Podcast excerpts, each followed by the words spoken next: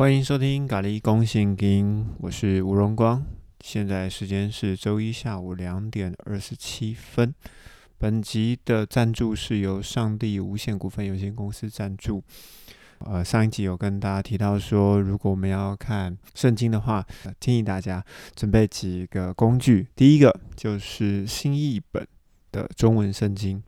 第二个就是，请你在手机好可以下载呃信望爱圣经工具啊，这个是 Android 的系统。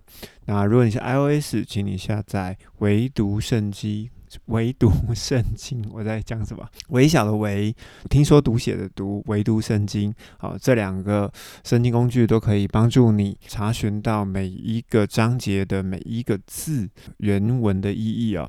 那如果你没有手机的话，你可以使用电脑，在 Google 的搜寻里面呢，key in C B O L 旧约或 C B O L 新约，那你就可以查询到每一个圣经的经节的。原文的字义啊，在里面都写的非常清楚。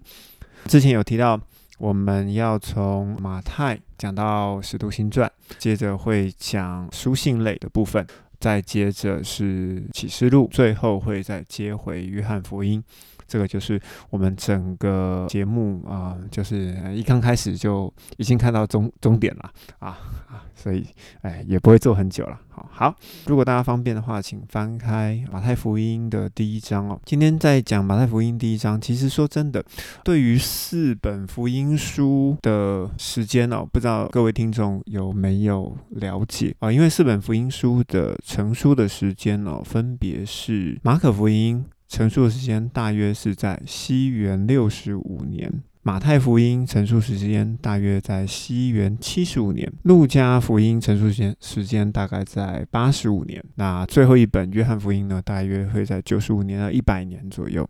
如果你有一本纸本的中文圣经，它应该会做一些说明哦。那我们的圣经并没有按照呃整个时间序哦下去排哦，像新约的第一本书其实是铁上罗尼迦前书。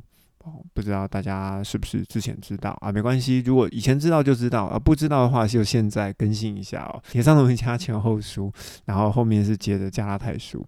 好，总共十班十三本书信，也没有按照正确的顺序来做排列啊。书信的部分我们会在会在使徒行传的时候会讲到，因为使徒行传就包含着保罗的呃书信，好，它就是穿插在里面。最后保罗被抓了以后，在罗马。那最后才再写成这七封书信哦，所以说，哎，对不起，刚刚 应该要接回来。呃，马可福音成书了之后的十年是马太，在十年后是路加，在十年后是约翰哦。所以说，其实呃，四福音书的正确的顺排序哦，就以成书时间来做排序，应该是马可、马太、路加还有约翰。马可、马太、路加这三本书书信又称为符类福音书，就是符合类似的。他们三个呢，其实你仔细看哦，如果是这三本福音书都有使用的章节，好，就是互相参照的章节，你会发现呢，通常是通常哈，不能说一定哦哈，通常是马可写最少，马太加一点，那路加再加一点。所以你会发现说那个那个那个经文啊，那个故事会越写越长。好，你们可以看查查查看一下，就是说它的它的样子就像这样子。约翰福音呢是呃自己写自己的啊，就是完全不太管，就是说马太、马可、路加到底在 到底在写什么。好好，那因为呃整个时空背景有一些不一样，那我就先不在这边多提，以后的节目里面我们还会再提一下。好，为什么会挑马太呢？因为呃，马太比较好讲，就是可以让大家可以比较容易可以抓得到，呃，就整个的一些主轴，然后它的分水岭也讲得很清楚哦。那我们会会会在当中会再做一些呃穿插，告诉大家说，哎，这这边这些东西到底在讲什么？好。好，马太福音第一章哦，呃，耶稣家谱就不用看了啊，这个就是就就就是这样子。那为什么马太这边要写耶稣家谱哦？因为呢，在南北国的时候，呃，北国出去嘛，被亚述灭掉之后呢，北国的始祖就跟呃亚述帝国的人就做做通婚。那通婚了以后，他们就变成血统不纯正，可以了解吗？当血统不纯正的时候，呃，犹太就是南国犹大，好剩两个支派嘛，他们就说：哎，那我们剩下我们是血统纯正的，所以说我们是。一定是血统最纯的，然后是备受祝福的哦。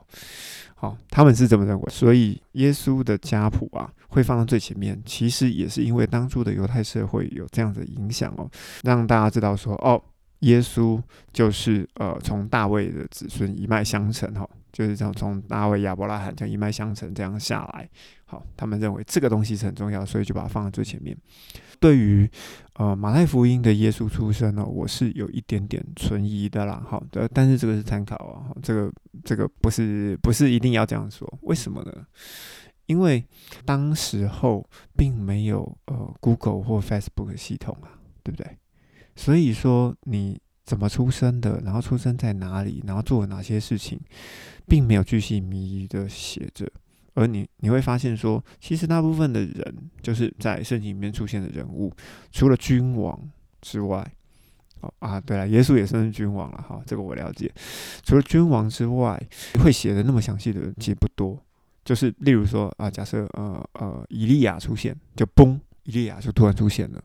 好，就是哦哦，可能他生在哪里，然后呢，从哪里出生之后，啊，他就开始做事情了，对不对？好，那像摩西啊，摩西写的很清楚啊，这个这个没话讲。那还有谁呢？也就是说，大部分，例如说，OK，我们再讲一个新约的人，巴拿巴，巴拿巴，我们不会去交代说他从哪里出生呢？有没有？好，然后呃，保罗，保罗也没有交代，好，他就从中间哎被拣选了以后，啪就开始。就开始他的工作了，所以说耶稣，我觉得比较可以呃相信的的一段哦，是从呃他去约旦河，然后跟跟施洗约翰见面的时候之后的那一段，就是也就是他开始工作的那一段，会会比较他的可信度会稍微高一点点，他的可信度会稍微高一点点，但是并也并不是说呃整个。出生到现在是不可信的哦，所以呃，我们就稍微稍微知道，就是说哦，OK，耶稣是这样出生的。好，大家大家做参考就好。好，好，OK，呃，然后呢，后面就有讲说，在一章十九节哈，这边有有个地方叫做呃，她的丈夫约瑟是个艺人，不愿张扬他，使他受辱哦，是就打算暗中与他解除婚约。你有没有想过说，为什么马太会写说，呃，这个丈夫是个艺人？这个艺人的角度是从呃犹太的观点，还是从上帝的观点？哦，所以这个请大家要想一下哦。如果说按照上帝的观点的话，基本上上帝就会讲说，哎，你是个艺人，对吧？好，不管说是呃挪亚，不管说是呃亚伯拉罕。啊，就是说啊，他就称称他为艺人，好，我就算他为艺人，是这样子。这个约瑟是个艺人啊，我觉得跟刚刚所说的南北国分裂了之后，好，然后犹大呃，就是犹犹太啊，好，南边的南边的犹大国就认为说，嗯，我们是纯种的，所以我们是个艺人。我觉得大概的方向应该要这样子讲了哈。OK，这个是我看到圣经中的一些东西，那其他的我就不太做解释。然后，呃，第二十三节就讲说，必有童女怀孕生子哦，她的名字要称为以马内利。诶，这个东西我们就要飞来飞去喽。好，这句话呢，说应验先知所说的嘛，那先知在哪里说呢？请翻开以赛亚书七章十四节。OK，以赛亚书七章十四节是讲说，因此，呃，上帝必给你们一个兆头，看呐，必有童女怀孕生子，她的名字叫起名叫做以马内利。那同时呢，哦，我们要接着看哦，就是有一个兆头嘛，这就是这个婴孩之外呢，请翻开九章六节哦。因为有一个婴孩为我们而生，就是刚刚说的那个婴孩，好，要赐给我们政权，要担在他的肩头上。他的名叫做奇妙的测试，全能的神，永恒的父，和平的君王。我们现在来对照一下，呃，如果说是七章十四节的以马内利，以马内利的意思是什么？上帝与我们同在啊。好，那上帝与我们同在，OK，没有问题。就是呃，耶稣要出生来到我们人群当中。如果说是这样子的话，呃，其实其实还不够，因为以马内利哦，除了上帝与我们同在以外，其实还有另外一个，就是与我们同住。因为与我与我们同在这一个这一这一个这个这个解释哦，他是来了以后，他还可以再离开。他还可以再走，好，所以他可以来来去去，就好像先知的一些能力，好，他可以呃得着，然后又可以能力消失。像以利亚，以利亚他在加密山上让火从天降之后，然后呢，呃，他就呃能力就就来了以后又离开他。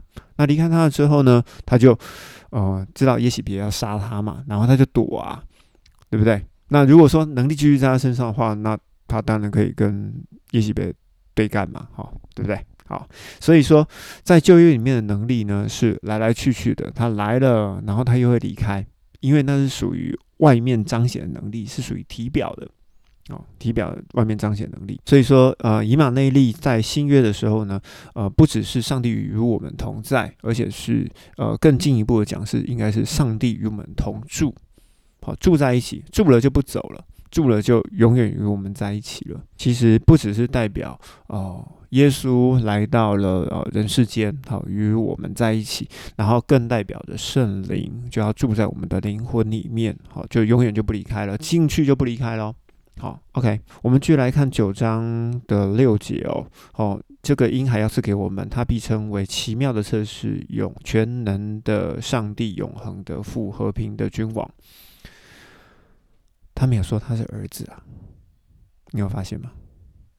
哦，还或或者有人会说，会说，对啊，他就是以儿子的身份，然后来呃成为一个君王啊，这是我觉得这也 OK。好，那后面我们可以慢慢再来证明说，呃，耶稣到底是不是上帝的儿子？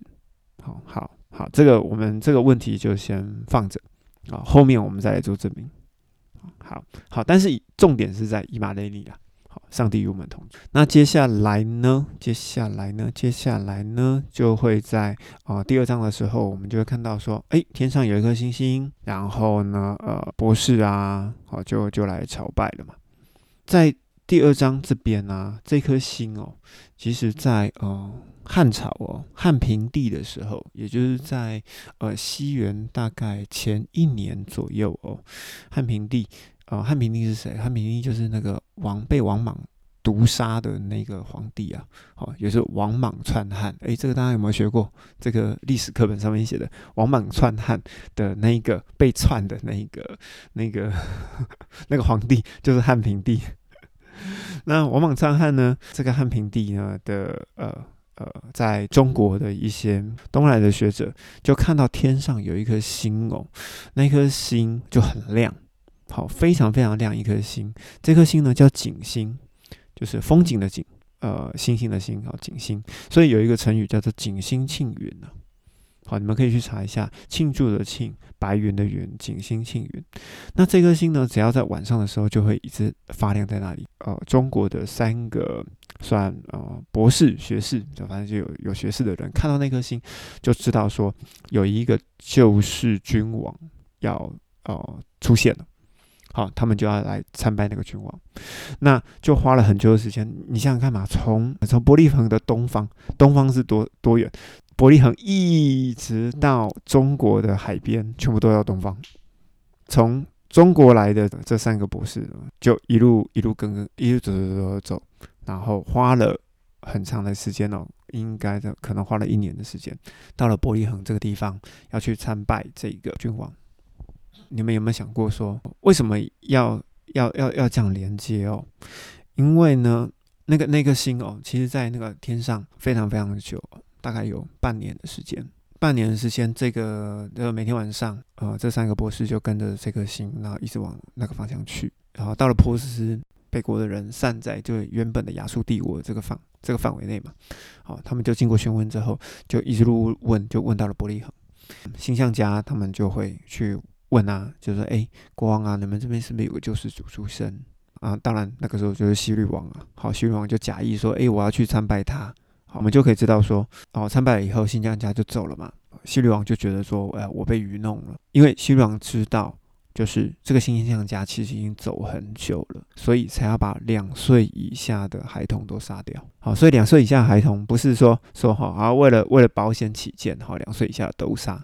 好，其实其实并不是只是这样子啊，是因为这个新象家让这个西律王已经知道说新象家已经走很久了，他们看到这颗星已经看了一年了。